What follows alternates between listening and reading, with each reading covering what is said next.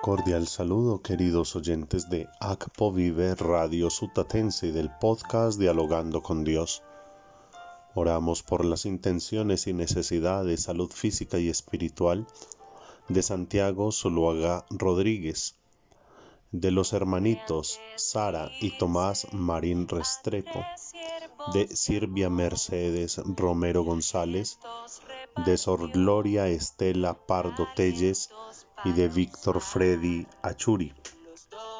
Que el Señor les colme de gracia y bendición. Domingo 33 del tiempo ordinario. Meditamos el Evangelio según San Mateo capítulo 25 versos 14 al 30. Y el último escondió su talento por temor. El dueño a su... Instruyendo a sus discípulos en Jerusalén, añadió Jesús esta parábola. Va a suceder lo que sucedió cuando un señor se fue de viaje y llamó a sus servidores y los dejó encargados de sus bienes. A uno le dejó 500 libras de plata, a otro 200 y a otro 100, a cada uno según sus habilidades, y se fue. El que había recibido 500 libras se fue enseguida y empezó a negociar con ellas y ganó otras 500. De igual manera, el que había recibido 200 ganó otras 200. Pero el que había recibido 100 fue, hizo un hoyo en la tierra y enterró la plata de su señor. Al cabo de mucho tiempo regresó el Señor y les pidió cuentas a sus servidores. Se acercó el que había recibido quinientas libras de plata y le presentó otras quinientas, y le dijo, Señor, quinientas libras me dejaste, mira, gané otras quinientas. El Señor le dijo, Muy bien, servidor bueno y fiel. Como fuiste fiel en lo poco, te confiaré lo mucho. Siéntate a la mesa con tu Señor. Luego se acercó el que había recibido doscientas libras y dijo, Señor, doscientas libras me dejaste, mira, gané otras doscientas. El Señor le dijo, Muy bien, siervo bueno y fiel. Como fuiste fiel en lo poco, te confiaré lo mucho. Siéntate a la mesa con tu Señor. Finalmente se acercó el que había recibido cien libras y dijo, Señor, supe que eres exigente, que cosechas donde no sembraste y cobras donde no invertiste. Tuve miedo y fui y escondí la plata bajo tierra. Aquí está tu plata. El Señor le respondió, siervo malo y perezoso, ¿sabías que cosecho donde no sembré y cobro donde no invertí?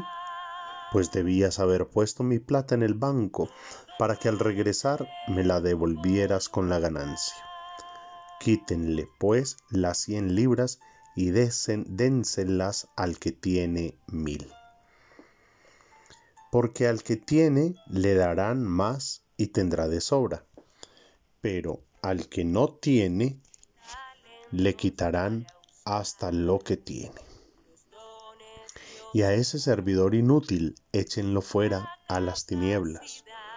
Allí será el llanto y la desesperación. Palabra del Señor. Dos de ellos duplicaron lo que el amo les dejó y el último escondió su talento por temor en este domingo 33 del tiempo ordinario encontramos la parábola de los talentos, que trata de dos temas fundamentales. Primero, los dones que cada persona recibe de Dios y el modo como los recibe. Toda persona tiene cualidades, talentos, fortalezas con las cuales puede y debe servir a los demás. 2. El comportamiento o actitud con que las personas se ponen delante de Dios, quien nos ha dado todos los dones para tener una vida digna y conforme a su voluntad. Si observamos detenidamente, nos damos cuenta que todo lo bueno lo recibimos de Dios para que llevemos una vida santa. Pero es por el pecado, por la debilidad, por nuestra inclinación al mal, que nos alejamos de esa voluntad divina y nos vamos por otros caminos. Eso es enterrar el talento recibido, esconderlo y por tanto dejarlo infecundo. Talento es todo lo que hace crecer la comunidad y que revela la presencia de Dios. Cuando alguien se encierra en sí mismo, por miedo de perder lo poco que tiene, pierde hasta ese poco que tiene. Porque el amor muere, se debilita la justicia, desaparecen la caridad y el compartir. Al contrario, la persona que no piensa en sí misma y se la da, se da a sí misma a los demás, crece y recibe sorprendentemente todo lo que ha dado y mucho más. Comentando este Evangelio nos dice el padre Pagola, abro comillas, es sorprendente ver que el tercer criado es condenado sin haber cometido ninguna acción mala. Su único error consiste en no hacer nada, no arriesga su talento, no lo hace fructificar, lo conserva intacto en un lugar seguro.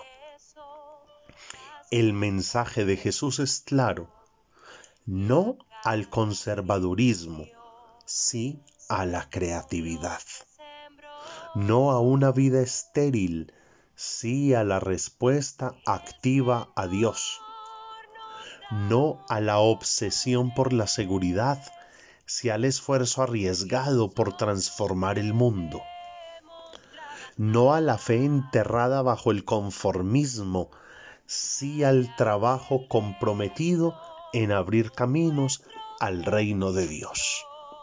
Cierro comillas. Queridos oyentes, entonces los enemigos de los talentos que recibimos de Dios son el miedo, el egoísmo, la envidia, la inacción o la pasividad, el conservadurismo. El domingo anterior meditamos la, la parábola de las diez vírgenes, la cual insiste sobre la vigilancia. El reino de Dios puede llegar de un momento a otro. Hoy la parábola de los talentos orienta sobre el crecimiento del reino. El reino crece cuando usamos los bienes recibidos para servir. El próximo domingo escucharemos la parábola del juicio final que enseña cómo tomar posesión del reino. El reino es acogido cuando se acoge a los pequeños. Como vemos, el reino de Dios es todo un proyecto, un plan de vida e involucra la existencia humana toda. Cada uno recibe de Dios según su capacidad, es decir, todos reciben lo máximo porque Dios da con generosidad. Vale la pena entonces revisar nuestra vida de fe. Fe vivida, celebrada y testimoniada en la comunidad. Preguntémonos y hagamos nuestra reflexión personal. He puesto al servicio de los demás los talentos que el Señor me ha confiado ruega por nosotros, Santa Madre de Dios, para que seamos dignos de alcanzar las promesas y gracias de nuestro Señor Jesucristo. Amén. Feliz día, que Dios les bendiga.